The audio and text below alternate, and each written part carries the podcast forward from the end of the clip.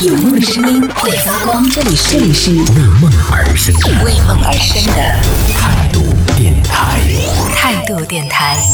这里是为梦而生的态度电台，我是男同学阿南。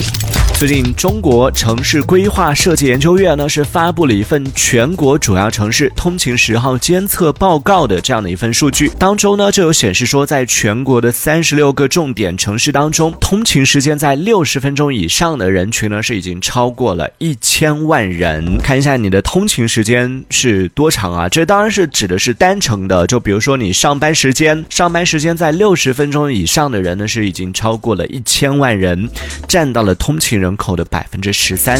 据这个统计数据显示呢，在北上广深这样的四大超大城市当中呢，平均通勤的距离是九点三公里，而北京的通勤距离呢是最长的，平均的通勤距离是达到了十一点一公里。北京的通勤时间呢也是相对来说是比较长的，是达到了四十七分钟，也是全国的唯一一个单程平均通勤时号超过了四十五分钟的这样的一个城市。而放眼全国，在全国的其他城市当中呢，通勤时间最短的是拉萨，它是以四十五分钟为这样的一个基准来进行判断的。拉萨的这个通勤时间是最短的，通勤时间在四十五分钟以内的人群呢是占到了百分之九十。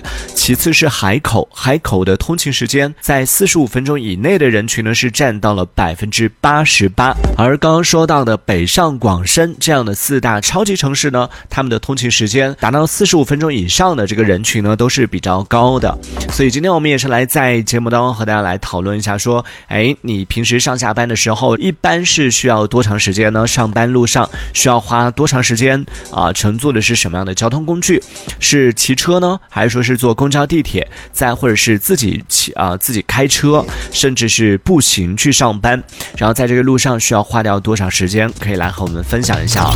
这一小节我们暂时先聊到这。喜欢我们节目的朋友，别忘了订阅关注，在评论区里给我们留言，还有机会被主播翻牌，在节目当中进行播出，也期待看到你的消息。